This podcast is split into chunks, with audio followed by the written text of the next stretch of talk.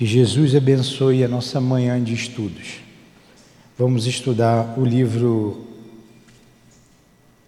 dos Espíritos. Estamos na quarta parte do livro Gozos e Penas Terrestres. Questão 941. É, tem como título O Temor da Morte. Antes o Evangelho. A Adilane vai ler o Evangelho, fazer a prece e começar o estudo. Vou ler o Evangelho. Capítulo 5. Bem-aventurados aflitos, causas atuais das aflições. As vicissitudes da vida são de duas espécies, ou, se o preferirem, tem duas fontes bem diferentes, que é necessário distinguir, porquanto umas têm uma causa na vida presente, outras fora desta vida, buscando-se a origem dos males terrenos reconheceremos que muitos deles são as consequência natural do caráter e do comportamento daqueles que os sofrem. Quantos homens caem por sua própria culpa? Quantos são vítimas de sua própria imprevidência, de seu orgulho e de sua ambição? Quantas pessoas arruinadas pelas falta de ordem, de perseverança, pela má conduta ou por não terem sabido limitar os seus desejos. Quantas uniões infelizes porque foram resultado do interesse ou da vaidade e nas quais o coração não teve nenhuma participação.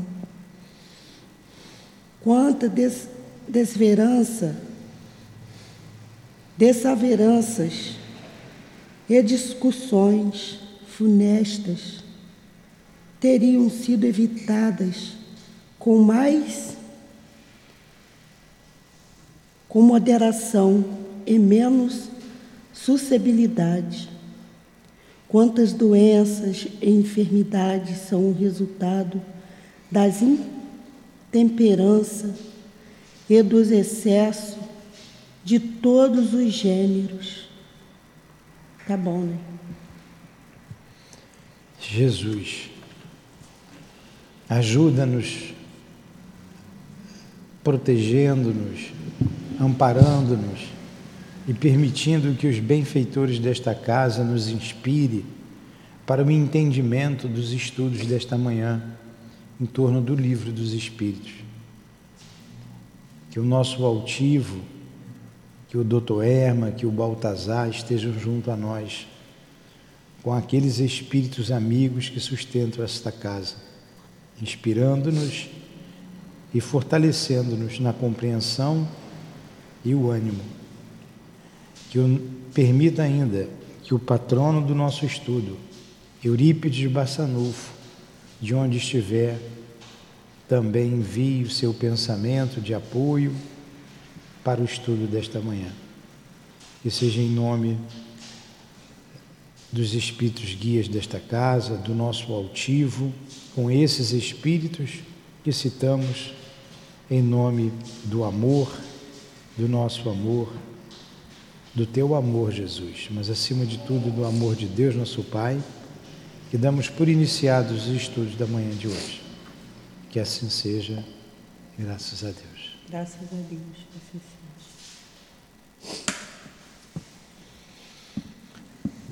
Então nós vamos começar aqui o estudo, a pergunta 941. O temor da morte. Fica aí, Edilene. O temor da morte é para muitas pessoas uma causa de perplexidade. De onde se origina esse temor, visto que elas têm diante de si o futuro? Resposta. Vamos de novo entender a pergunta?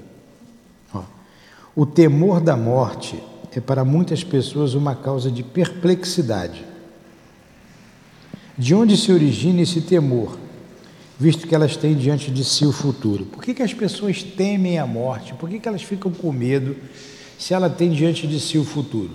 Responde: é sem motivo que tem esse temor. Mas que queres?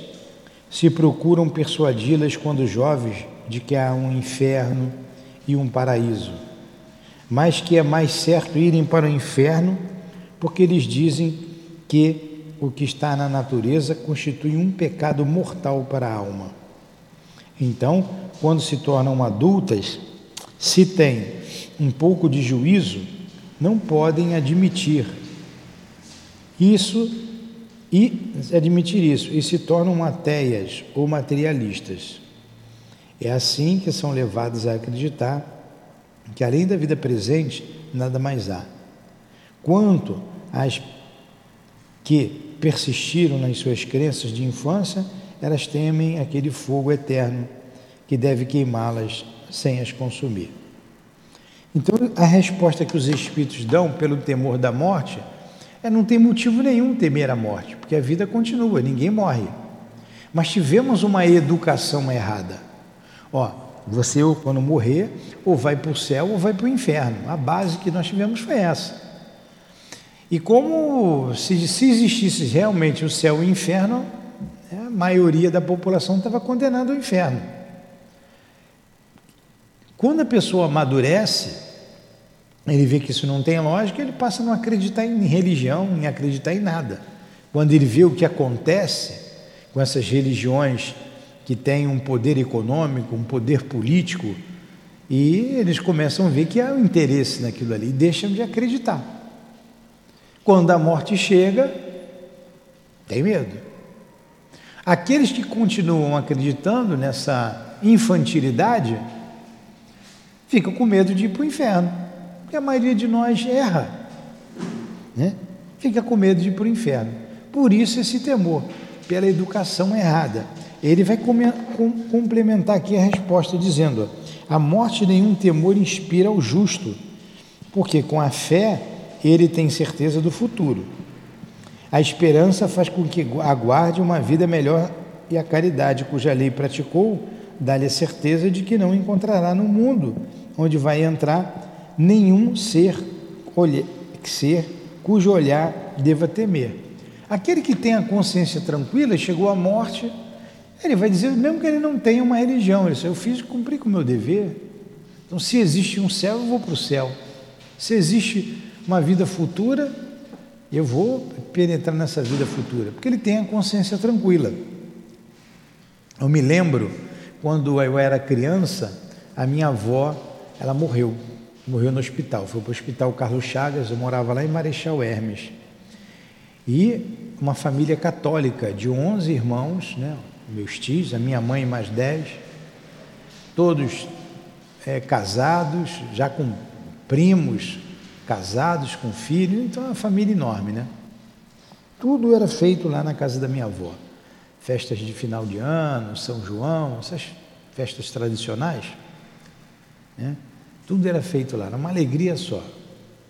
A minha avó vem a falecer. Aí pegaram o corpo, foi no caixão e botaram lá na sala. Né? Tiraram os móveis da sala e ficam velando o corpo na sala. Um pano roxo em cima da, da, da. Tem um nome aquela mesa que bota, né? Os candelabros acesos, as velas acesas, quatro velas as minhas tias todas, inclusive a minha mãe, é, com véu preto na cabeça, todo mundo chorando, eram católicos fervorosos todos, é, todo mundo chorando, aquele pano roxo, eu tinha que uns sete anos, oito anos, por aí, oito anos. Pô, aquilo ali para mim era. O que era aquilo? Eu vendo aquilo tudo. O que, que, é, o que, que era a morte? É. Então, eu criança, aquilo ficou na minha mente até hoje. Né? Estou vendo aqui, estou falando e estou vendo a cena.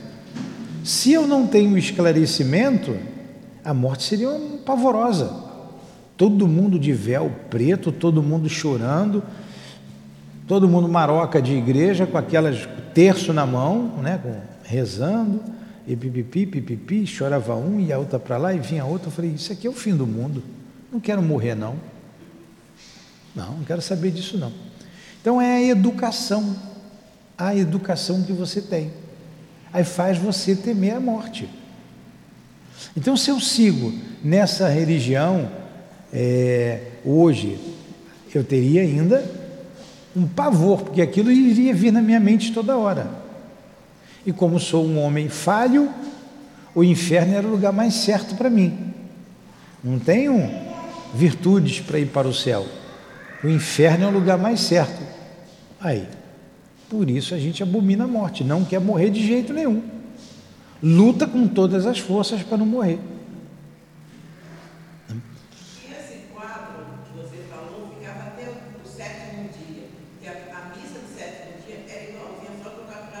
É. Era uma coisa horrorosa, todo mundo realmente na igreja com aquele véu preto. É. Eu, eu não me lembro da missa de sétimo dia, porque eu não fui. É porque a missa de sétimo dia o corpo é presente, como ele fica de corpo presente. Então aquele caixão horroroso também ali, eu também fui católico.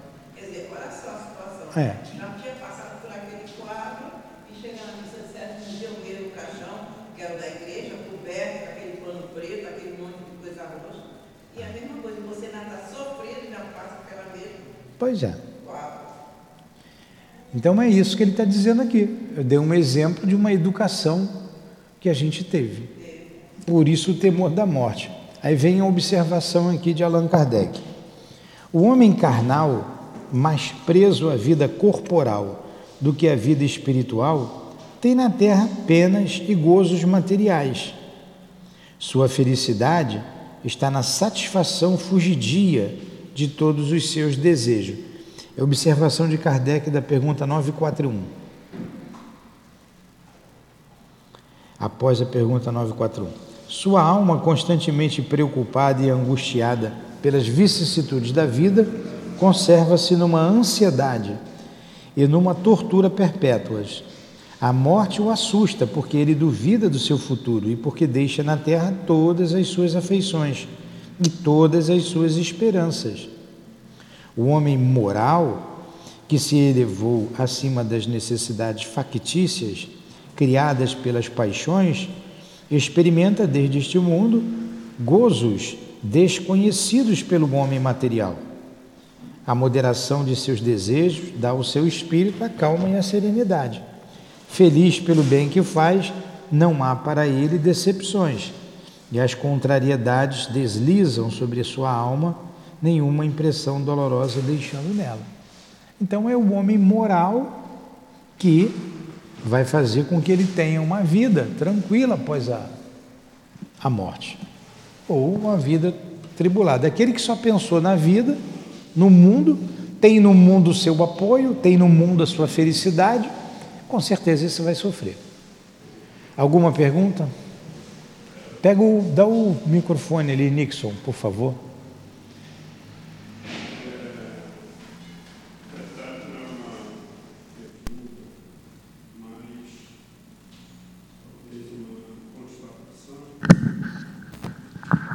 Quando você relatou né, essa passagem da senhora sua avó, você tinha sete anos de idade, e isso se perpetuou até hoje na sua mente. Então, quando você fala, você cada frase que você usa, você mentaliza exatamente aquela imagem que você tem. É, eu acredito que uma grande parte de, das pessoas é, não é o temor da morte propriamente dito, né? porque verdadeiramente aqueles que não têm, ou que pelo menos não estão se doutrinando na doutrina espírita, é, não, não faz muito sentido, ah, se eu vou para o inferno, se eu vou para o céu, porque isso passa pela cabeça de muita gente, isso é uma coisa meio folclórica. Mas o que eu acho que é o que deixa muito marcante na vida de uma pessoa, é a questão da matéria, é o corpo. Por exemplo, a preocupação. Quando eu passei por essa mesma situação, como já lhe disse, de chegar e ver, eu também vivi essa situação de ainda é, ser velado é, parentes em cima da mesa dentro de casa. Isso era uma coisa horrorosa porque a gente fica com essa imagem eterna. E aí a preocupação é o corpo, um caixão fechado debaixo da terra. Eu acho que essa é um, um, um ponto que leva as pessoas a um grande medo. Quando se fala em medo, nós estamos tratando aqui o temor da morte. É, eu acho que o grande medo, Newton, está no sentido do corpo. Meu Deus, o que, que vai acontecer? Eu estou preso dentro de um caixão e na terra o que acontecer? Eu penso por aí. Vamos ler de novo a pergunta, vamos ver a resposta. O temor da morte, para muitas pessoas, uma causa, o temor da morte é, para muitas pessoas, uma causa de perplexidade. De onde se origina esse temor? Visto que elas têm diante de si o futuro. Aí os espíritos vão dizer de onde se origina. Eles é que vão dizer. Então estamos dizendo aqui. É sem motivo que tem esse temor. Não tem motivo. Morrer é uma coisa natural. Aí ele continua. Mas o que quer? É? Se procuram persuadi-las quando jovens, por isso dei aquele, aquele exemplo. Se procuram persuadi-las quando jovens de que há um inferno e um paraíso. Mas que é mais certo ir para o inferno. Medo não tem isso aí. Porque foi falado do inferno e do céu. Como a maioria tem problema de consciência, pensa em ir para o inferno. Não tem bom para mim. Então, vou morrer para ir para o inferno, eu quero viver. Eu quero viver. Isso é um aspecto. Dois. Porque eles dizem que o que está na natureza constitui um pecado mortal para a alma. A gente já sai um pecado original. Porque houve lá é, Adão e Eva, pecado. Poxa, o que está vendo?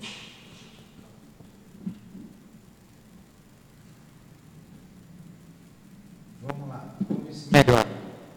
É, o pecado original. Você já tem um pecado e você já, tá, já nasce com pecado. Se você tem que ser batizado para ser esse pecado livrado de você. Então, quando se tornam adultas, se tem um pouco de juízo, não podem admitir que isso se torne ateias, que isso se torne. Se tem um pouco de juízo, não podem admitir isso e se tornam ateias ou materialista. Então, é o segundo ponto. A pessoa é materialista, não acredita em nada. Quando vê que essa história é uma história que não tem razão, não tem base, ela se torna materialista. Só que no momento da morte, materialistas e espiritualistas vão morrer e vão ter medo. E agora? Como é que fica? E a maioria é materialista, graças a Deus. Materialista, graças a Deus. No momento, deixa de, deixa de ser fanfarrão e treme na base. Então, duas coisas ocasionam o temor da morte: a falta de educação, a educação errada e o materialismo. Tá? Aí a gente deu o exemplo da morte lá da minha avó. Essas são as duas coisas. É, é assim que são levadas a acreditar que além da vida presente nada mais há. Quanto às que persistiram nas suas crenças de infância, elas temem aquele fogo eterno que deve queimá-la sem consumir. Então, temor é duas coisas: é um materialista que não acredita em nada e o outro que tem a crença no inferno. E muito mais certo a gente ir para o inferno, né? E se existisse mesmo o um inferno, né, a maioria da humanidade já estava com mala pronta para ir para lá. Tem medo. Educação errada. Essa questão de que ah, eu vou ficar ali, você vou ficar debaixo da terra, vai chover, vai fazer frio, é uma questão de um ponto de vista materialista. A pessoa materialista é que pensa assim. Então o que você falou está dentro dos materialistas, da concepção materialista. Porque ele, ele acha que não vai existir mais nada e ao mesmo tempo ele acha que vai ficar debaixo da terra. Um espiritualista, alguém educado, é, é, espiritualmente, sabe que não vai ficar ali, que vai ficar apenas o corpo. Tudo bem? No parágrafo seguinte, ele vai falar das pessoas que têm a consciência tranquila. É a morte do justo. Ele aguarda o seu momento com tranquilidade. Basicamente, foi, essa aqui foi a resposta que os espíritos deram. Tudo bem? Fala. Fala no microfone, senão as pessoas não escutam em casa. E duas coisas aqui muito interessantes. Primeiro, na pergunta,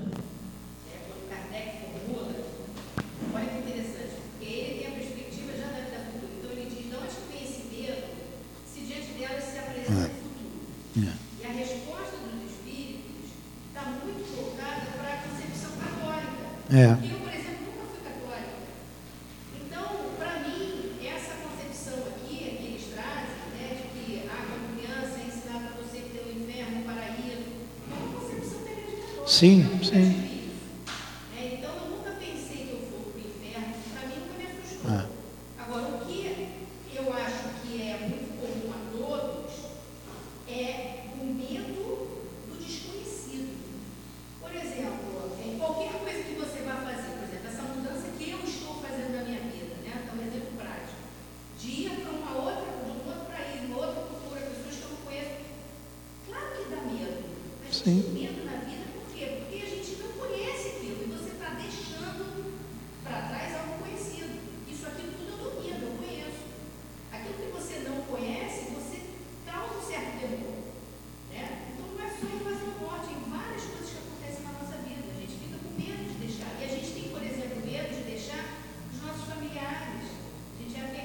Sim. Então aqui a resposta passa muito pelo conceito católico, mas existem aí outras considerações é. interessantes a respeito da psicologia humana. Né? Sem dúvida, foi bem colocado. Eu ia falar mais para frente, porque ele coloca aqui o medo do desconhecido. Mas na pergunta é essa. Nós falamos bem aqui do católico, é que vocês chegaram um pouquinho depois. É, ele é baseado na igreja por causa da crença católica a crença no inferno ou no céu. Vamos continuar aqui. 9,42. Mas o medo do desconhecido, mesmo materialista, será que ele é convicto mesmo? Um materialista convicto é muito raro. Na hora de morrer, ele vai tremer na base, né? Na hora da morte. Aí é o medo do desconhecido. Você colocou bem aí. Vamos lá. É. é. Que está intrínseca aqui na resposta esse medo do, do desconhecido, né? Algumas pessoas não acharão, 942, estes conselhos para ser feliz na terra um pouco banais? Não verão neles o que chamam de lugares comuns, verdades continuamente repetidas? E não dirão elas que definitivamente o segredo para ser feliz consiste em saber suportar sua infelicidade? Resposta. Estava de novo. Resposta. Estão ouvindo bem? Está saindo o som? Há as que dirão isto, e em grande número, mas algumas delas se parecem com certos doentes a quem o médico prescreve a dieta gostariam de ser curadas sem remédios e continuando a sofrer indigestões por si mesmo provocadas. Vamos ver aqui a pergunta, entender a pergunta e entender a resposta. Vamos devagar na pergunta. Algumas pessoas não acharão estes conselhos para ser feliz na terra um pouco banais? Que conselhos são esses?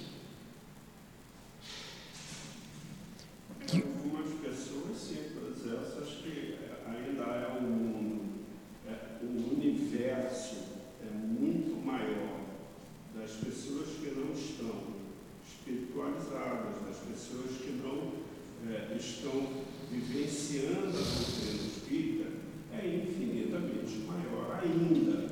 Então, é, para eles, a, a, a, Então vamos lá. O com- Não é essa a pergunta, não é essa a resposta.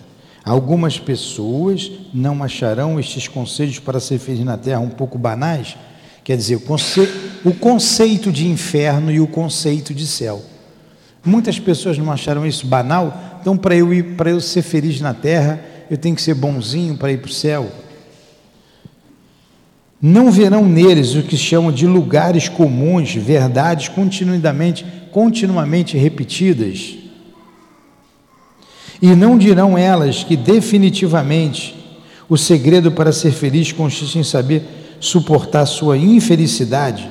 Então, para eu ser feliz, eu tenho que suportar a minha infelicidade. Aí ele responde: Acho que dirão isto, e em grande número. Então, muitas pessoas dirão que para ser feliz aqui na Terra e depois alcançar uma felicidade futura, tem que suportar a sua infelicidade. Mas algumas delas se parecem com certos doentes a quem o médico prescreve a dieta. Gostariam de ser curadas sem remédios e continuando a sofrer indigestões por si mesma provocadas. Muito, tudo bem, muita gente acredita nisso, mas não faz. O remédio é esse, mas não faz. Que de uma certa maneira faz sentido, porque Jesus não disse toma o teu leito e anda, É. Você tem que fazer a sua parte. você tem que É, enfrentar as dificuldades da vida, é comum a todos. Nós somos espíritas, nós já sabemos o que temos que fazer. Nós já sabemos e fazemos. A gente já sabe que tem, não estou dizendo que não faz, eu estou fazendo uma pergunta e cada um responde dentro de si. Eu tenho que cuidar do meu pensamento. A gente procura cuidar do pensamento? Eu sei que eu não posso, não devo ir a qualquer lugar fazer qualquer coisa. Tudo me é lícito, mas nem tudo me convém. Mas eu penso assim, eu faço assim, eu ajo assim. Então você tem os conceitos, mas você não aplica em você. Você aplica para os outros. Os outros. Sempre a culpa de qualquer problema é o outro.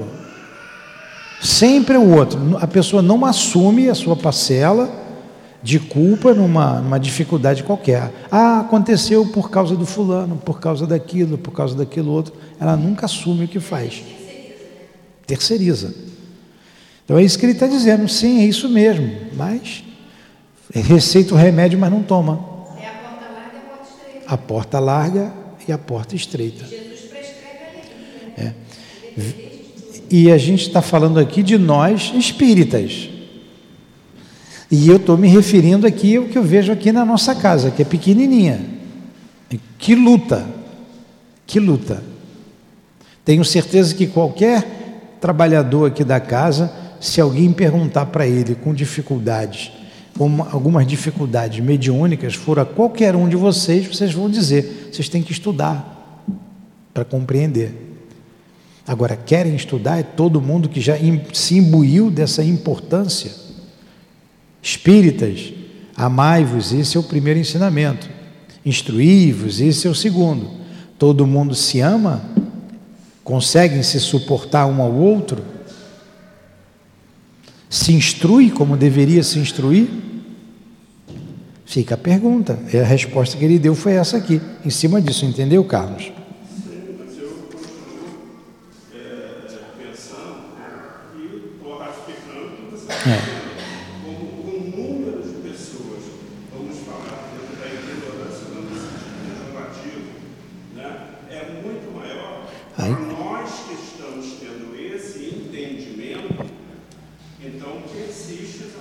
resposta. Não, aí a ignorância é problema de toda a humanidade. Quando você vê aqui uma casa espírita, aqui localizada nesse local aqui, nesse bairro, as pessoas que frequentam uma casa espírita e você vê essa miríade de pessoas em torno, essas comunidades, é, é, o divertimento deles, né, as drogas, aqui pertinho, né, as festas, os bailes que tem aí, enfim. A maioria não está nem aí, Nem aí. Só vai ver depois que morrer. E muitos morrem e continuam, não estão nem aí. Vive como se nunca fosse morrer, morre como se nunca tivesse vivido e vão assim. E muitos nem percebem que se É, é, nem- uma próxima encarnação aí Direto. direto É. Muita ignorância. É. Até a dor é um instrumento que a lei utiliza para despertar consciência. É ignorância. Vamos aqui para a questão do desgosto da vida, suicídio. A pergunta 943. De onde provém o desgosto da vida que se apodera de alguns indivíduos sem motivos plausíveis? De onde provém o desgosto da vida que se apodera de alguns indivíduos sem motivos plausíveis? Então, do nada, vem uma vontade, de uma tristeza. A gente tem ali no Evangelho a melancolia, certo? No capítulo 5. Então, ele diz que essa melancolia é o resultado, antes de ver a resposta daqui do livro dos Espíritos, uma vontade que o espírito tem de retornar à pátria espiritual. É, sabe uma- quando uma tristeza surge de repente? É porque o vosso espírito tem saudade da liberdade, né? Aí ele pede para aguardar o anjo libertador. Aí ele complementa aqui nessa resposta. Ele diz que tudo isso é o efeito da ociosidade. O que é o ocioso? O ocioso fica parado, não faz nada, não trabalha, não. Ociosidade, falta de fé, frequentemente da saciedade. A saciedade, você tem tudo, você está saciado. Você se alimentou, estou saciado, não tenho mais fome. Então, alguns têm tudo, está saciado. Não tem fé no futuro. É ocioso. Não tem muita gente assim? Vem a melancolia, se mata. Se mata. Falta de fé. Quantas vezes um problema. Nós já passamos na vida por vários problemas. Vários. Passaremos por outros. Faz parte da vida de prova. A gente está sendo provado o tempo inteiro. Se a gente tivesse se matado no primeiro problema, todos foram resolvidos. E os que virão serão resolvidos. Serão resolvidos também. Então, é a fé que a gente tem que ter. E, e que aqui na casa espírita, que a doutrina espírita nos dá. A casa que há estudo, que há esclarecimentos, nos dá essa certeza. Fala, aqui. Fala no microfone que as pessoas de casa escutam. Não, você falando, eu estava aqui pensando no adolescente. É como é importante a gente deixar os nossos filhos se frustrarem. Né? Porque quando você é aquele pai, aquela mãe que está o tempo inteiro promovendo, promovendo, promovendo, a gente vê adolescentes, né, quando chegam na fase de namorar, de repente termina o namoro e se suicida. Né? Porque não consegue lidar com a frustração do outro não te querer. Nunca teve um não na sua É, eu vida. tenho três adolescentes, né? Eu lembro assim, é porque é marcante para a mãe, para o pai, né, ver, né? A primeira vez que namora um pouquinho mais sério e aí o outro termina, aí você vê ali jogado no sofá, chorando. E é importante passar por, isso, né? Para ir criando músculo, né? Para ir criando resistência às dores da vida, né? É, é isso aí mesmo. É, não consegue lidar com as frustrações. A ociosidade, o pai e a mãe dá tudo. Pai e mãe passa a mão na cabeça do filho o tempo inteiro. E quando o filho vai para o mundo e tem as de- sofre as decepções, ele não aguenta. Não aguenta. Pai e mãe têm uma responsabilidade muito grande, muito grande. Qualquer, eu estava falando isso com uma pessoa anteontem. Para você, você passa a mão na cabeça da sua filha o tempo todo. Você não, o que, que você veio falar comigo? Você- ela não pode dar um espirro que você já está com um lenço. O que, que a menina faz? Ela faz o que ela quer. Porque quando a corda começa a esticar, a mãe corre para afrouxar a corda. Tem que deixar cair. Não adianta, porque nunca vai aprender. Isso para um suicídio, um passo. Como a gente vê aqui no trabalho que a gente tem aos suicidas. Quantos aparecem aqui porque sofreram a traição, o abandono? Ah, ele me abandonou. A gente tem um caso desse no céu inferno, né? É. Aqui mesmo, pensei que você ia falar um caso desse aqui perto, bem pouquinho tempo, aqui perto da gente. Saiu em tudo quanto é Facebook, o, o Adilane, não, não adianta ficar assim não, porque todo mundo sabe. Saiu em tudo quanto é mídia aí. A pessoa desmanchou o, o, o, noivado no dia do casamento. Ela fez a festa, todo mundo foi, dançou, brincou, riu. Não, tudo bem, é a liberdade. No dia seguinte se jogou do prédio. Isso ficou, vulgarizou aí, todo mundo sabe disso. Por que, que a pessoa fez isso? Não soube lidar com a frustração. Não soube lidar com a frustração. Então, muita gente é, como você falou, filhinho de papai, papai e mamãe dá tudo, faz tudo. Quando vem a dor, não conseguiu aquele momento resolver aquilo, não dependeu do papai e da mamãe, se mata.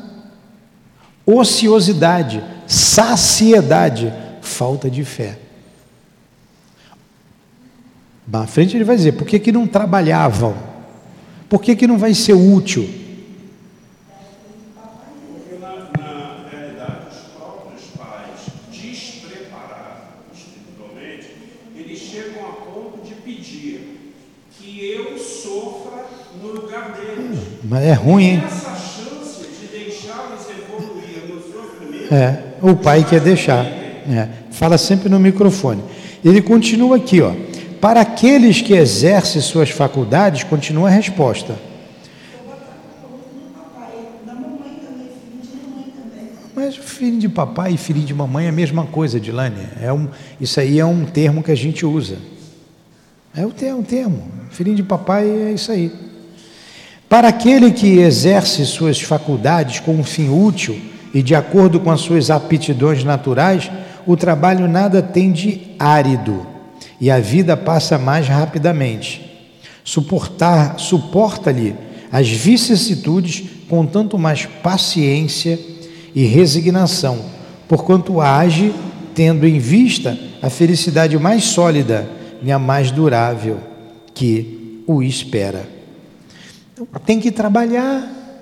Ociosidade é falta de trabalho. Porque aqui embaixo, ele diz aqui, na 945, vou dar um pulo rápido. O que pensar do suicídio que tem como causa o desgosto da vida? Insensatos, por que não trabalhavam? A existência não teria sido tão pesada. Então tem que botar, o sujeito precisa trabalhar, o ser humano precisa trabalhar preencher a sua vida, ganhar o seu dinheiro com honrabilidade. Isso aqui é fruto do meu trabalho, fruto do meu suor. Recentemente, passamos por uma situação muito difícil. Né? Cada um nas suas dificuldades, cada um vai saber o grau de sofrimento e de dor, a perda de um ente querido. Não tem que o meu filho, a perda do meu filho, é muito maior do que a perda do seu marido da sua mulher. Não é. É dor é dor. Cada um vai mensurar do seu jeito. Claro que o amor de mãe é um amor muito grande, a gente sabe disso. É o que mais se aproxima, como dizem os Espíritos, do amor do Cristo, do amor de Deus por todos nós. Mas dor é dor, dor dói, dói para todo mundo. É, então, o que, que a gente fez? Para não se desesperar. Não começamos a obra aqui, a obra não está aqui. Não estamos trabalhando todos os dias, preenchendo o tempo, preenchendo a mente. Está aí. É isso aí, lembrando que trabalho é toda ocupação útil. É toda ocupação útil. Estamos aqui trabalhando. Poderíamos até dizer assim: eu já me aposentei, já cumpri minha etapa, eu não preciso fazer mais nada. Estou quite com a lei, a lei dos homens. É. Teoricamente, de acordo com a lei dos homens, né? De acordo com a lei dos homens, eu tô vou cumprir. Fala.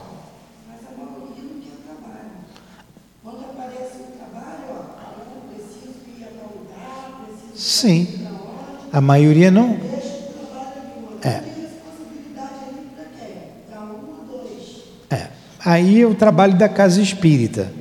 Ele fala aqui do trabalho de modo geral, você se sentiu útil. Aqui também é um exemplo. Tem muito trabalho na casa espírita, mas quem quer vir aqui fazer o trabalho? Né? Isso aí é uma outra questão. Você tem aqui, normalmente chega aqui, o ar-condicionado já está ligado, o clima já está ameno para você, você só senta, alguém fala, você ouve, toma sua aguinha e vai embora. Mas tem muito o que se fazer. Os bastidores, poucos se interessam. É uma, um outro aspecto. Então a gente precisa trabalhar. Como ela colocou muito bem, o trabalho, nós vimos lá atrás, é toda ocupação útil.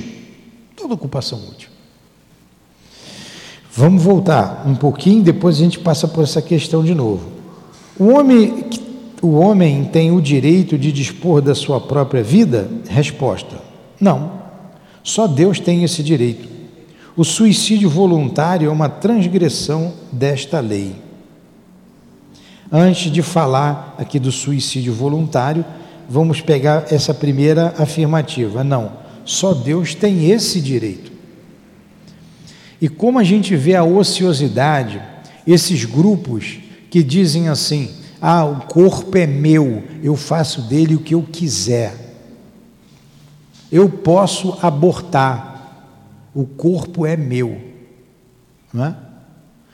É, se o corpo é meu, eu também posso matar esse corpo. Eu não quero mais esse corpo, vou acabar com ele. É uma visão errada, é uma falta de educação espiritual. O corpo não me pertence. É uma dádiva divina e eu uso esse corpo. E tem leis que regem a vida orgânica. Tem leis. Por exemplo, nós estudamos aqui o fluido vital, o que dá vitalidade ao corpo físico. E quando a gente nasce, a gente recebe uma carga de fluido vital para viver 80, 90, 70, 60, 50, 100 anos. É lei. O fluido está aqui. É lei. Esse fluido tem que se esgotar para o corpo morrer. Nós estamos só. Olha como a gente vai relembrando. É como é que se dá a morte. Questão 68. Li para você anteontem, Edilane. A morte se dá pelo. Ó, ganhou uma estrelinha pelo esgotamento dos órgãos. Então, o corpo morre porque esse fluido vital sai. Quando você se mata, a gente está estudando aqui também as obras da Dona Ivone, Memória de um Suicida, todos os domingos pela manhã e também antes do nosso trabalho com os suicidas. Essa carga de vitalidade, o perispírito absorve. Então eu tinha mais 40 anos de vida. E o meu o, o perispírito, que é o corpo espiritual, e essas pessoas que falam isso não sabem nem o que é o perispírito. Não sabe o que é isso. Então, o homem é um espírito que tem um corpo espiritual, que tem um corpo físico. E se você matar o corpo físico, indo contra a lei de, de Deus, a lei divina, leis biológicas, que são leis de Deus, as leis físicas, químicas, todas são leis de Deus, não somente as leis é, é, é, morais, não, tem as leis materiais. O corpo espiritual absorve uma, uma carga que daria, daria mais 40 anos no corpo físico. Isso está no corpo espiritual.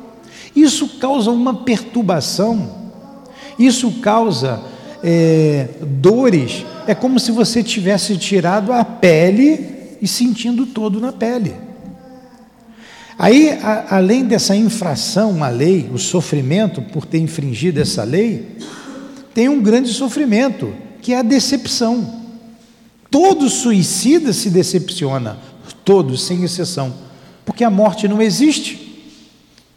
Ele, eu não consegui acabar comigo.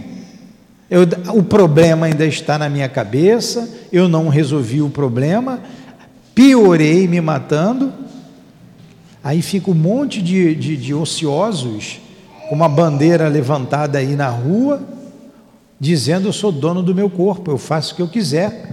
tentando fazer a cabeça dos outros. Um, como essas pessoas serão responsabilizadas depois? É, a gente lembra lá do Jerônimo, só para eu complementar aqui o raciocínio, no livro, personagem do livro Memória de um Suicida, o rebelde, ele se rebela contra a, a, a, já tinha se rebelado contra a lei de Deus, porque se suicidou. Quando chega lá no, no, no, na colônia, ele se rebela de novo porque ele quer viver a família. Então a gente vê que o problema dele com a família não foi resolvido. Ele se matou, o problema dele não foi resolvido. E mais, a dívida dele não foi paga com a morte dele. Porque os credores tiraram tudo da família dele. Tudo. Casa, todos os bens. A família ficou sem nada. Não tiveram dó. É o que a gente, no domingo a gente parou aqui, eu já estou adiantando um pouquinho. Mas não tiraram, tiraram tudo. Aí a mãe vai se prostituir com a filha, aquela coisa toda. Então a morte dele, o suicídio dele, não resolveu nem as dívidas dele. A gente faz o imposto de renda. O que tinha o que a Lurdinha deixou para eu ajeitar, eu tive que pagar, de ajeitar, fazer o imposto de renda, dar baixa. A morte não livra da dívida. Ou eu pagava, ou, ou ia ser, tem um imóvel no nome dos dois, alguma coisa ia ser penhorada para eu pagar a dívida. Então não é porque morreu que está tudo resolvido. O suicida vê tudo isso depois. Tem que voltar, passar pelo mesmo problema, vencer aí que está a prova, fixação do conceito. A lei é circular, a lei de progresso, vai passar pelo mesmo problema, vai sentir vontade de, de morrer de novo e está com ele. Venceu ou não venceu? Putz, não me matei. Vai continuar. Fala, Márcia. Lembrando aqui de três pontos interessantes é que o suicida, quando você menciona essa questão né, do perispírito absorver esse fluido remanescente, né,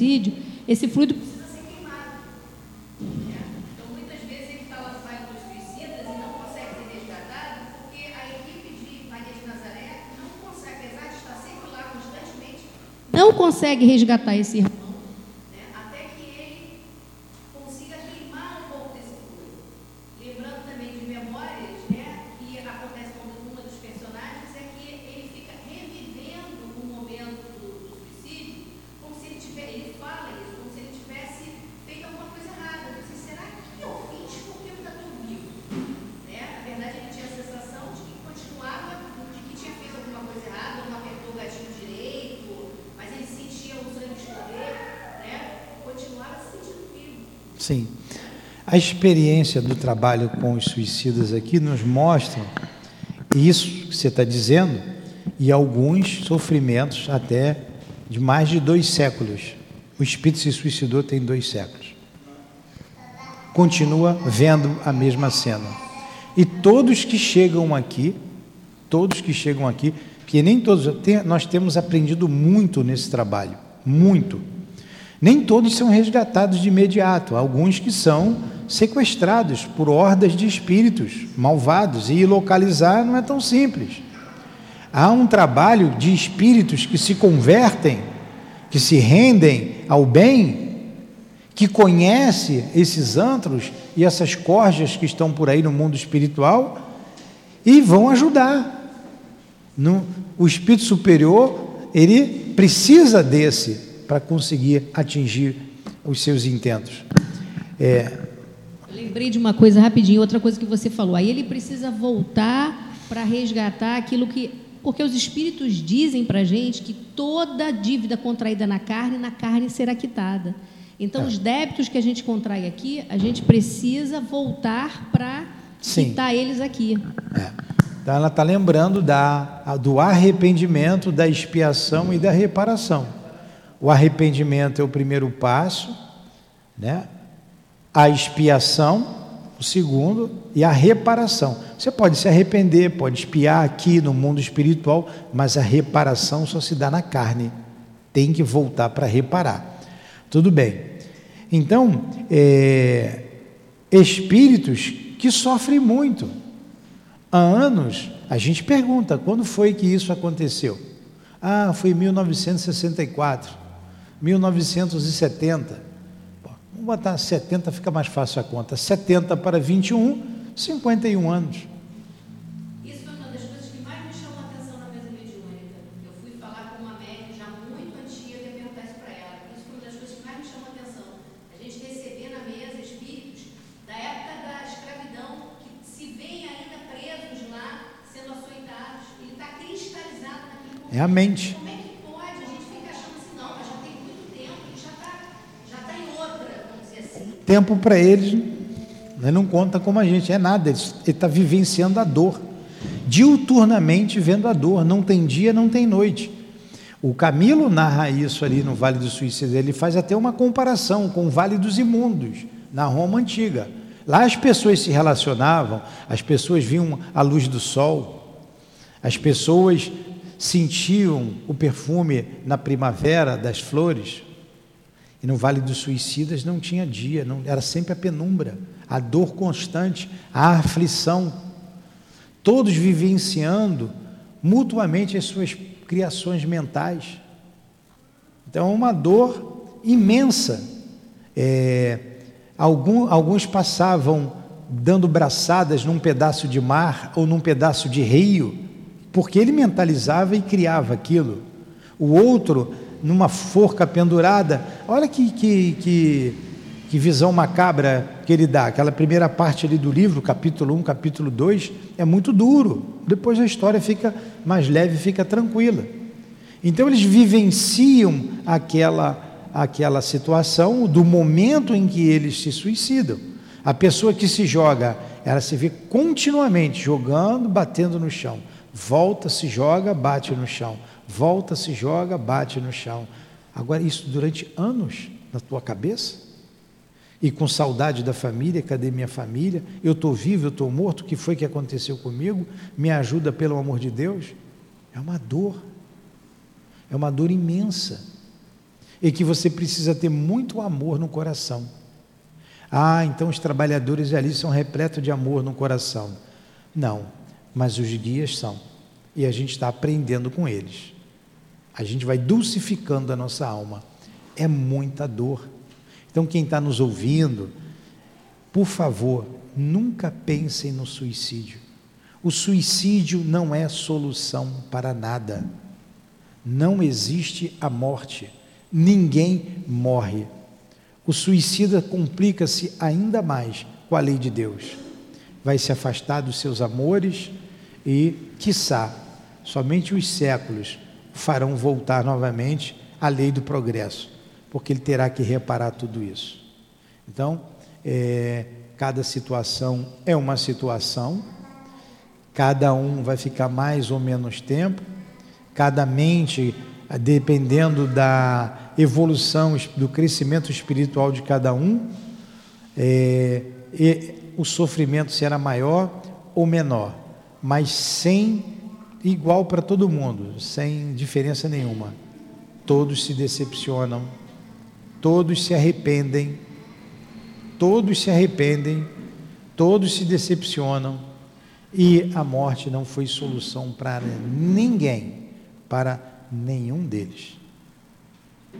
E no trabalho que a gente aprendeu aqui, tem aprendido com os guias do trabalho, principalmente com a dona Ivone, que dirige esse trabalho, a gente faz uma regressão em todos eles, como acontece ela no livro.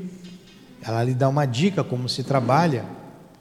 E a gente fez aqui como estava no livro e fomos perguntando e fomos fazendo de acordo com a orientação deles. A gente regride até o momento em que eles iam reencarnar. É muito interessante o espírito voltar à infância dele, aí ele sai já. Quando ele se desliga daquele problema do suicídio, ele já fica mais calmo. Ele volta 15 anos. Olha, e muita, muitos com 14, 15 anos se suicidando. Às vezes eu tenho que voltar 10 anos. Né? Tem aí, vou abrir um parênteses. É, é Roraima, ou é Rondônia, acho que é Roraima. Uma cidade lá na capital, com índice altíssimo de suicídio, altíssimo. crianças de 11 anos, a maioria de 11 a 25 anos. Dados da última, acho que foi 2017, 18, a cada, quatro, a cada 40 segundos alguém se mata no mundo. Aí deixa uma dor muito grande naqueles que ficaram, ele próprio, e naqueles que ficaram, né? Nos seus parentes. Então vamos lá. É, quando a gente volta e o espírito ele, ele reclama, vai voltando devagarinho, mas aquela mãe eu apanhei muito, ela era muito má, aquela situação que aconteceu, aquelas vozes, enfim, os diversos motivos que o levaram ao suicídio. Quando ele volta, ele vê claramente, ele se vê com um outro corpo, aí ele já entende o que é o perispírito. Vocês sabem o que é o perispírito, não sabe? Sabemos. Todos eles sabem o perispírito. Raro, né? uma vez só, um não sabia que estava muito confuso, ele se vê como perispírito. Todos eles né, é, são acompanhados por alguém no momento da reencarnação, né, o guia. Né, a grande maioria, ainda não vi acho que nenhum ali, no momento que eles estão em tratamento, esse mesmo guia está ali novamente, está novamente ao lado deles. Eles veem a mãe, sabe quem é a mãe. E tem casos que a mãe, desde desde o ventre, queria abortar, não conseguiu, quando nasceu, deu, porque isso foi desculpa, né? Mas já sabia, consegue ver, está vendo o porquê? Eu fiz isso, isso, isso. Todos eles têm. E muito interessante, muitos vêm do Hospital Maria de Nazaré. Eles não conseguem lá é, o equilíbrio, precisa do fluido animalizado, precisa do encarnado, vem aqui à mesa mediúnica para poder entender melhor, compreender e retornam para o hospital.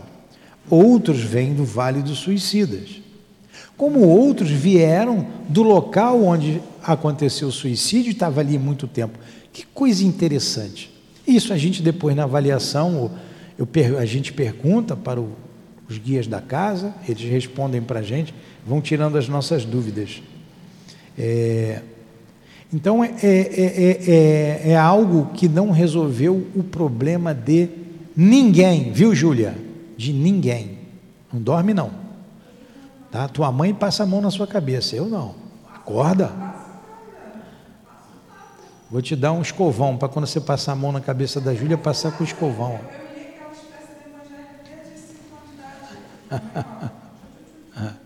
então, não é solução para ninguém.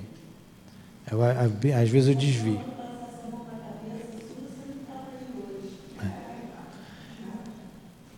A dor é imensa. A dor desses espíritos é imensa, sem exceção. Sem exceção. Vamos voltar aqui para outra questão. Vai falar alguma coisa, Carlos? Pega o microfone. Eu queria só entender uma coisa. Nós temos é, grau de suicídio direto e o indireto. Né? Então, vou refalar agora. Agora aqui. Então, Falei o ponto, né? Vou então, continuar a resposta. Tá então vamos lá. Então ele falou: não, só Deus tem esse direito. Aí a gente abriu tudo isso aí para essa resposta. Aí uma outra resposta. A gente tem que aprender assim, dividir o livro dos Espíritos, as respostas, faz o cochete ali, ou a chave, ó. Kardec, os espíritos falaram aqui, é uma ideia, aqui é outra. Aí ele diz assim: o suicídio voluntário é uma transgressão desta lei. Então eu fui e me joguei. Eu fui, dei um tiro na cabeça, me enforquei. Suicídio voluntário. Pô, aí isso aí ficou claro. Mas isso emenda uma outra questão que o Kardec fez por todos nós. Mas o suicídio não é sempre voluntário? suicídio não é sempre voluntário, mas isso vai também ainda abrir mais um leque aqui que não está aqui, nós vamos abrir. Ele diz assim: o louco que se mata não sabe o que faz. Lá na frente, é, é, é, tem uma, uma, uma resposta que vai complementar isso. Na verdade, ele está falando da loucura mesmo. Quantas pessoas em estado de loucura se mata? Ele não sabe o que está fazendo. Somente esse que em estado de loucura se mata. É o louco mesmo, o doido. Ele não sabe o que faz. Ah, não é todo o suicídio né, voluntário, não. Tem um maluco que se mata, tem um louco que se mata. Esse não sabe. Assim como no direito, tem os atenuantes e os agravantes. Sempre, sempre. A lei de Deus não é diferente. A lei de Deus procura todas as atenuantes possíveis, diferente do direito, né? Que às vezes, dependendo da situação, procura todas as agravantes possíveis, né? Dependendo daquele que julga. Vide aí a gente vendo aí um, um CI, tem um, um, um, outro, uma outra letra no meio que eu não quero falar, né? Dependendo de quem, de quem julga, né? Já não falaram? Dependendo de quem conta, o voto. Vamos lá. É, o louco que se mata não sabe o que faz. Aí a gente ouviu muito falar em suicídio indireto. Por isso que eu disse aí que vai abrir aí. Acho que é essa a sua questão. E isso foi suscitado por causa do André Luiz. Do André Luiz. Que ele ouvia o tempo inteiro, né, suicida. E aquilo deixou ele danado da vida. Ele, mas eu não me suicidei. Suicida. Por que suicida? Porque foi dado um corpo a ele. Nós vimos aqui que o corpo, nós não podemos fazer aquilo que, o que a gente quer do corpo. E ele fumava muito. Ele tinha os seus vícios. E ele saiu da vida antes do tempo, porque ele destruiu o corpo dele. Isso acontece com os drogados seja em que nível for, o álcool, o tabagismo, a, a droga, seja ela qual for, quantos morrem de overdose? Quantos? É suicídio. Ele acabou com o corpo dele, ele destruiu o corpo dele antes do tempo. E ele vai responder por isso. Quando nós chegarmos lá no final do livro Memórias de um Suicida, esses que são acolhidos lá no Hospital Maria de Nazaré por causa dos vícios, eles são separados, são os mais sofredores. São os mais sofredores. E o vício está na mente. Está na mente. É difícil. É difícil de se curar. Daí esse suicídio indireto. Porque ele destruiu o corpo dele, entendeu? Ele destruiu. A gula, comeu, comeu, comeu. Teve alguém que comeu a beça, né, Nixon? Né? No, teve alguém que comeu a beça, né? ficou passando mal. Aí se morre, porque não foi o Nixon, não, é porque ele estava perto. é. Ele comeu pouco. Aí morre. Morreu por causa de quê? Da comida, né? E tem gente que é gulosa mesmo, né? Come, come, come, tem uma opção de alteração. Ficou bem claro isso? Aí vamos prosseguir aqui. Nós estamos com uma hora de estudo já, vamos parar já já. Para eu acabar essa ideia aqui. O que pensar do suicídio que tem como causa o desgosto da vida? A gente já viu essa resposta, para complementar outro. Ó. Insensatos, porque não trabalhavam? A existência não, não lhes teria sido tão pesada. Aí vocês vejam, Pegando exemplo, modelo é Jesus para todos nós. Mas a gente tem experiências, né? A gente passa por experiências, por provas, por expiação. E a gente fica feliz quando a gente consegue passar algumas provas, quando olha para trás, poxa, não parecia, mas a gente venceu. Então nós, em função da dor, conseguimos fazer a obra aqui. Está aí funcionando, e graças a todos vocês, estamos aqui trabalhando. E se eu tivesse me matado? E passou na minha cabeça isso lá atrás, veio. Então eu sei que já aconteceu isso outras vezes, lá atrás, a lei circular. Aconteceu de novo, você lembra, vem na sua mente, aí é com você, o que, que você vai fazer? Graças a Deus, vencemos, estamos continuando caminhando. Aí, ó, o progresso se dá.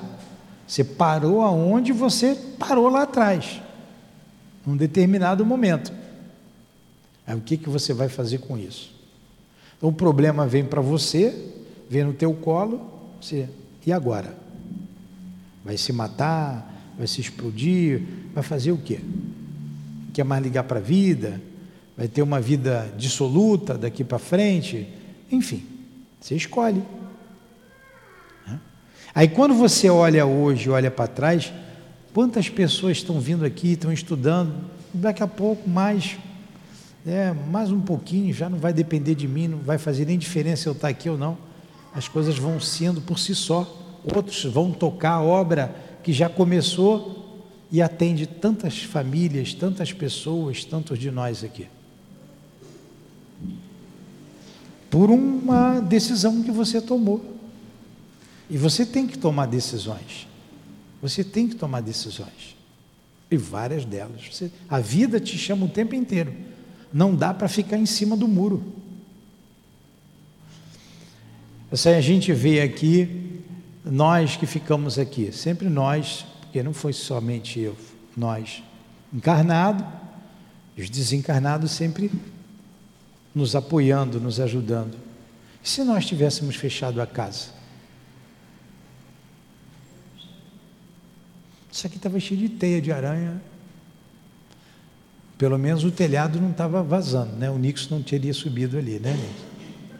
Não estaria vazando. Decisão. O problema chega. É. E esse foi um problema que caiu no colo de todo mundo. O que fazer? Quantos? Parece é uma coisa dispare, né? contrária, como é que chama? É, há uma. Quantas pessoas se mataram porque pegou do, o Covid? No início, né? Se jogou do prédio. Teve um que se jogou na Itália do, do, do, do prédio do, do hospital, se matou quando soube que estava com, com Covid. Que coisa estranha. Como que a pessoa pode se matar sabendo que vai morrer? É contraditório isso, né? Contraditório. E quantos também se suicidaram? Desencadeou daí um outro problema, se mataram por causa dos problemas desencadeados na família, no trabalho, no comércio, que caiu a renda. Cada um com a sua prova. Foi demitido, né? Foi demitido. É. É, aí o que, que eu vou fazer? Que, que eu vou fazer agora? Não, não tem mais solução. Eu vou me matar e vou matar a minha família. Aí está aqui, por que não trabalharam? Falta de fé no futuro, ociosidade. Essa prova cairá novamente no colo deles no futuro. Porque a reparação, como foi dito aqui, é na carne. Vão reencarnar, vão passar pela mesma situação e vão ter que provar, manter, valorizar a vida. A prova é a valorização da vida, é a fixação do conceito, valorização da vida. Não teve lá na década de 30 aquela quebradeira lá, como é que se chamou aquilo lá? Hã? A quebra da bolsa, mas teve o nome. Hã? Em 1929. Quantos suicídios ocorreram naquela época? Muitos americanos se mataram por causa da, da perda de, de, de dinheiro. Quiçá não foi agora a mesma coisa, não voltaram agora. Alguns conseguiram passar e outros não. Repetiu. Tudo. Não tinham mais nada. Que prova. Que prova Aí vai voltar e vai passar pela mesma prova. E a lei é tão magnífica que nem sempre isso se dá de imediato. Às vezes você, vamos deixar ele amadurecer, vai passar uma existência, outra, outra. Ó, tá na hora, porque isso aí está te segurando. Me, per, me perdoem, o meu caso particular não foi na vida passada. Foi um tempinho atrás. Mas isso estava pendente, eu tinha que resolver. Tem que passar. Tem que passar. A lei de Deus é incorruptível. Posso me arrepender de tudo que eu fiz, das bobagens que eu fiz, mas eu terei que reparar. Enquanto estamos no corpo, me arrependi hoje, dá tempo, tem, vamos, vamos fazer, vamos correr atrás do prejuízo. Quantas coisas erradas eu fiz nessa vida? Graças a Deus, a lei está possibilitando que a gente repare.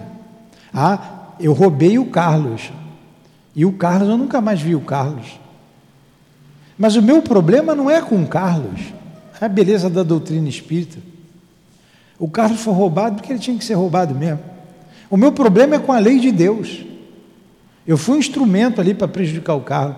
O meu problema é com a lei. Que se o Carlos sabe que foi roubado por mim, me perdoou, foi uma prova para ele, ele seguiu a vida dele. Eu continuo aqui, que eu tenho que reparar. Então eu estou encarnado, eu roubei o Carlos, eu tenho consciência que eu fiz mal. Mas a Márcia precisa hoje. Eu devolvo a lei de Deus ajudando a Márcia. Nós somos solidários, o trabalho é muito solidário. Eu devolvo a vida dando passes, ajudando as pessoas. Por que eu vou esperar desencarnar para depois reencarnar para poder reparar se eu estou reencarnado?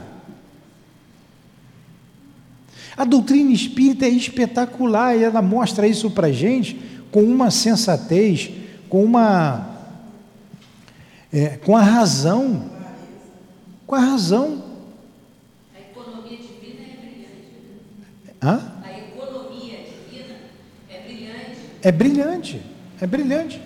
Por que, que eu vou esperar? Se eu estou aqui, eu já sei, tenho consciência, então vamos fazer agora, vamos pegar na, na, na, na, na charrua e vamos tocar, vamos trabalhar. A vida de trabalho. Por que não trabalhava? Falta de fé, ociosidade. Isso leva ao suicídio. E ao suicídio moral, a gente pode acrescentar. Ao suicídio moral puxa vida, eu tinha tanto que fazer, tive tanta oportunidade e eu deixei de fazer.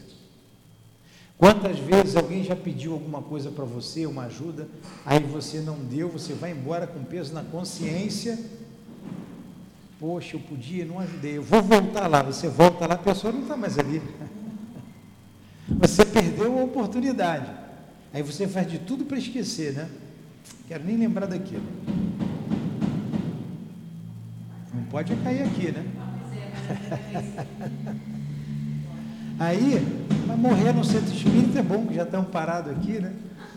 Aí o, o, o é, a gente pede oportunidade. Aí a oportunidade surge novamente do nada. É como nós somos testados. Ah, eu nunca mais vou ofender ninguém, eu não posso fazer isso, eu tenho consciência. De repente, no trânsito acontece uma situação. E você é testado para ver se você vai agir por instinto, né, por impulso, porque aquilo é da tua alma, ou você vai conseguir respirar, parar. Não, nessa eu não entro mais. Engolir o sapo e seguir em frente. É? Então você vai sendo testado assim até você automatizar o bem em você. Como nós automatizamos algumas ações físicas. Quando eu levantar daqui, eu não fico pensando, ah, vou botar minha perna esquerda à frente, a direita atrás, apoiar com a mão esquerda, minha perna esquerda, levantar com o apoio da mão aqui. Isso é automático. Você já automatizei isso, ó. Ao longo dos milênios ações repetidas. É. É muito mais difícil desconstruir. É muito mais difícil você adquirir virtudes do que se você despojar de certos vícios. Então vamos adquirindo hábitos, tomando consciência do, do, dos nossos vícios e lutando contra, até a gente automatizar o bem. Assim era em Jesus. O bem estava nele. Jesus não tinha mais méritos, como nós falamos aqui, ele tinha conquista. Ele conquistou. Nós já temos muitas conquistas. mas somos espíritos em luta ainda e precisamos ainda caminhar muito. Vamos terminar? Vou ter que parar aqui, não deu para ver tudo não. Vocês falam muito. Vimos quatro questões só. A 946, nós lemos aqui, né? A 946, não, vamos parar no 946. O que pensar do suicídio que tem como objetivo escapar das misérias e das decepções desse mundo? É uma resposta grande, tem muita coisa para a gente falar aqui. Vamos parar por aqui? Semana que vem a gente continua?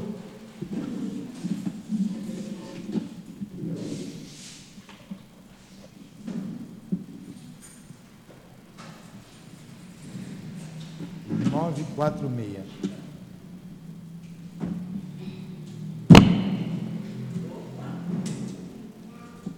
Foi aqui, foi a, o livro. Vamos fazer a nossa prece. Agradecer a Deus, agradecemos a Jesus, a Allan Kardec, aos bons espíritos que nos esclarecem, aos guias da nossa casa, nos esclarece quanto à vida, a importância da vida a valorização da vida, nos dando a certeza de que não existe morte. E como disse o nobre cientista, na natureza nada se perde. Estamos, Senhor, sempre aprendendo, crescendo. A morte não existe, existe a transformação tudo se transforma. Que tenhamos a consciência da vida e jamais tentemos o suicídio. Busquemos no suicídio a solução dos nossos problemas, porque é um engodo, pois a morte não existe. Que essas vibrações que o estudo nos proporcionou possam envolver a Terra impedindo que pessoas se matem. Que essas vibrações possam favorecer aos seus guias e elas ouvirem. Não faça isso. Não faça isso. Isso é uma mentira. Não se mate. Não existe a morte. Evitando assim dores desnecessárias a Ele próprio e a sua família que ficará. Que Ele pense na vida, pense nos seus amores, pense naqueles que os ama e não faça isso. Para aqueles, Senhor, que se suicidaram, recebam as vibrações de esperança, as tuas vibrações de esperança, de amor porque eles vencerão, conseguirão reparar o erro cometido e vencerão, porque na obra de Deus todos somos fadados à perfeição, à felicidade como consequência. Fomos criados para a perfeição e sermos felizes. Jesus ampare a todos a todos os presentes, aos que estão hospitalizados em nossa casa, no Hospital Maria de Nazaré, recebam mais uma vez as vibrações de amor, de esperança, eivado do perfume das rosas e da beleza dessa, são, dessa singela flor, possa chegar a todos eles. Benditas forças do amor Benditas forças da luz, vibrai, vibrai, vibrai, balsamizando essas dores, vibrando, vibrando, vibrando, Jesus, em favor desses irmãos tão sofridos. Que seja em nome dos guias aqui presentes, do nosso altivo, da Dona Ivone, de Leon Denis, de Kardec, de todos os espíritos benfeitores desta casa que se uniram em favor dos irmãos suicidas nesse trabalho de amor. Que seja em nome do amor, do nosso amor, mas acima de tudo, em nome do amor de Deus, nosso Pai Todo-Poderoso, do Cristo Jesus, de Maria de Nazaré, que pedimos a devida permissão para encerrarmos os estudos, as reflexões e as vibrações da manhã de hoje aqui no SEAP. Que assim seja. Graças a Deus.